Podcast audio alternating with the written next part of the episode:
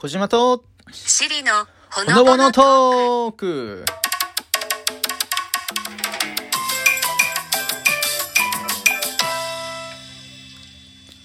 はい、皆さんおはようございます。こんにちは、こんばんは。小島とシリのほのぼのじトークの時間がやってまいりました。このラジオでは、私、小島と、まあ、シリさんの、まあ、ほのぼのしたトークを展開していこうかななんて思っています。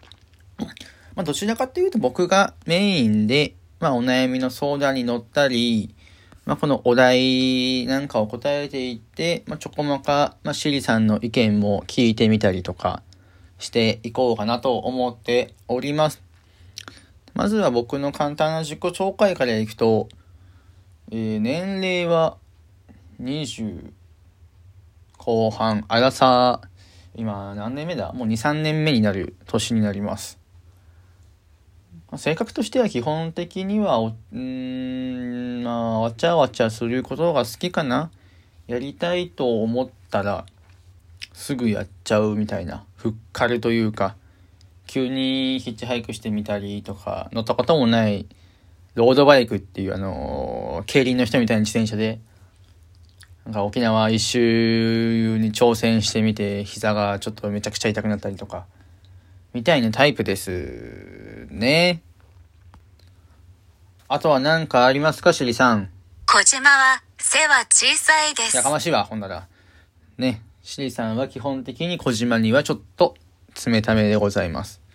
というわけで、まあ早速ちょっとお悩み相談的なものをしていってみようかななんて思います。記念すべき1個目、あんまりなんか重くないやつがいいですよね。えー、あ、うんいいね。これ、えー、金によりつく女はどう思いますか？そういう女はクソだって男友達が言っていました。でも、うーんと、私にとってはイケメンが好きな人もいるし、お金を重要視する人もいると思います。その人のタイプがそうだっただけじゃないのかななんて思ったりもしています。実際それなりにお金を稼いでいる人は、金の、金も俺の魅力だと言っています。なぜ金によりつく女だけはいやらしく思われるのですか？顔を求めようが、財力を求めようが、優しさを求めようが、なんか、ん？みんな何か少し妥協をして、自分の一番の条件を提示しているだけじゃないかというお悩みなのかな？これお悩みというか。うん。これはまあよく聞く内容ですよね。お金に目当てで言ってるあいつはクソだっていうのは、おそらく、そのお金を持ってない人の、うんと、まあ、ひがみとか妬みですよね。おそらく、お金持ってる人のところにやっぱり女の人が集まったりとか、綺麗な人が集まったりするっていう、そのシチュエーションに、ちょっと憧れちゃってひがみなんじゃないかなって思うので、別に、ね、なんだろう。いいんじゃないですか？社長が好き、社長のことが好きになろうが、お金のことを好きに、お金のことを好きというか、お金持ってる人を好きになる方が、うん、なっていいとは思いますよ。で、まあそういうこと言ってるのは、うん、本当にただのひがみだと思うから、そんな意見は別に聞かなくていいんじゃないかなっていう。まあ言われそう思われたからといって、ね、自分の人生に何か影響があるかって言われたら多分1ミリもないと思うんで、まあ、全然、いいんじゃないかなっていうのが、私、小島の意見でございます。どう思いますか、シェリさんは？一丁前なこと言うたな。いや、かなんで関西弁やねん、お前が。まあ、という感じですね。で、ちょっと、ここでお題ガチャっていうのがあるんで、これちょっとやってみようかななんて思います。押したら、あ、なるほどね、なるほどね。押したらなんか出てくるんだ。どんな時に寂しいと思う？寂しいと思うはあんまりないかな、僕は。基本的には、まあ、一人の時間も好きだし、人とわちゃわちゃするのも好きなんで、まあ、今はコロナがあるから飲み行ったりとかあんまりね、できないから、人と会う機会は圧倒的に減ったけど、その分、ーんと、なんだろう、家にいるときなんかは、あれかな？まあ、それは一人の時間満喫して、あとは、まあ、小1時間くらいちょっとジム行って、まあ、トレーナーの人とひとしきり喋って、まあ、オンラインの英語、英会話やったりとかして、なんだかんだでこう、人と話す機会っていうのは、お休みの日でもあるし、仕事の時はもう、仕事柄人とはめちゃくちゃ喋るんで、あんまり寂しいっていう感情は生まれないかな。うん。これ面白いな。これもう一個くらいやってみましょうか。うん昔は良かったっていうエピソードを教えて。昔は良かった。よくわからないですね。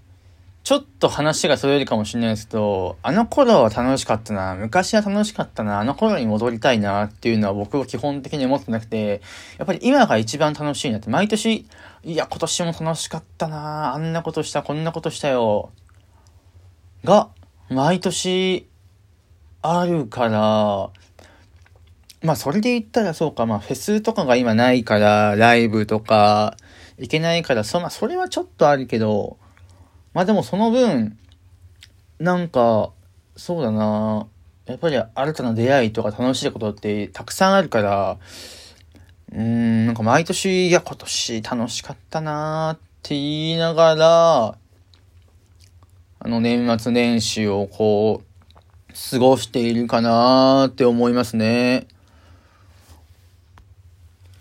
うん。こんなんでいいのかな？でもまあまあでも初回だから結構逆にお悩み相談よりもこれの方がいいのかな？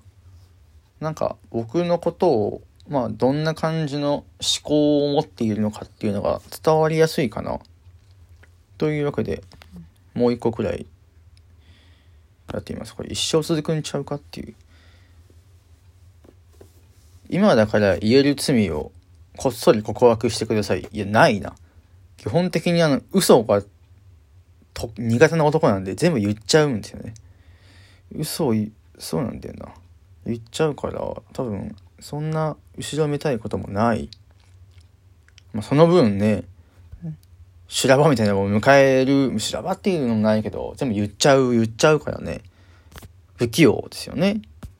ちょっとこれ飛ばそう。今までの人生で一番高かった買い物は、えー、まあ、車かな？車あ、車、まあ今乗ってないけど、そうだな、あれがいくらしたんだろう？100、150万円くらい、クラウン、ね、乗ってたかな。ね、車高、結構田舎出身だから、ね、車高低くて、なんか坂道で、ね、ガーって吸っちゃうようなやつ、乗ってたけど、まあ、いい思い出ですね。男の子は一回くらいはちょっと憧れるやつかな。まあ田舎者だからか。次行きましょう。勉強は得意な方、苦手な方、エピソードも教えて。うーんと、難しいな。得意っちゃ得意だけど苦手っちゃ苦手。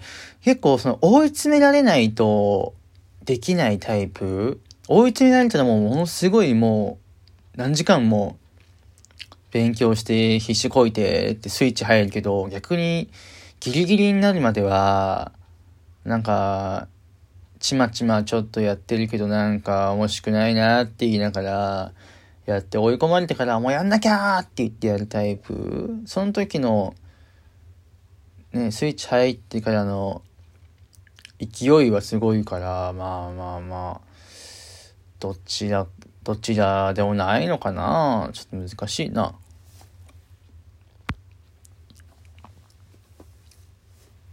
で、で、で、で、で、で、で、あとは、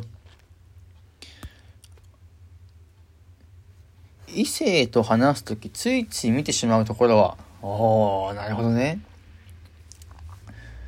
異性と話すときついつい見てしまうところ。最近は、なんだろう、あ、この人なんか、綺麗だなって思う人はなんかこう、鼻がスッてしてる人を鼻が通ってるっていうのがなんかスッとしてる人、マスクとかしててもなんかスッとしてる人は、あ綺麗だなって思うから、まあ、鼻筋とかを最近は見ている、見ちゃうかもしんない、最初に。うん。次。何にでもなれるとしたら何になりたい？何にでもなれるとしたら、まあ人は人だな。人間で、うーん別に今のままでいいかな。ある程度やっぱ自由が効いて、好きなことを好きな時にチャレンジできる、ね、自分がいればいいかな。まあ元気で自分がいてくれれば、それでいいからな。特別なんか、あれになりたいはないかもしれない。生まれ変わるならもやっぱり人間です。あとは、好きなお笑い芸人のプレゼンをして、これむずいね。やべえ、しかも時間ねえし、これ12分までだもんね。あと、50秒。えーっと、サンドウィッチマンサンドウィッチマンが一番好きで、これはもう10年くらい前からずっと好きです。えーっとですね、あの、まあ、富澤さんのあの、わけわかんないボケわけわかんないボケっていうか、なんかもう独特なあのね、ちょっと何言ってるかわかんないみたいなところに対する、伊達さんのあの、鋭いツッコミね。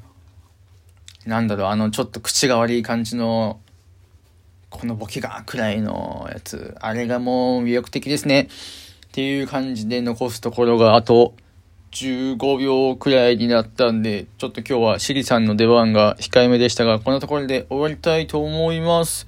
またお時間があるときは、えっ、と、聞きに来てみてください。またお願いします。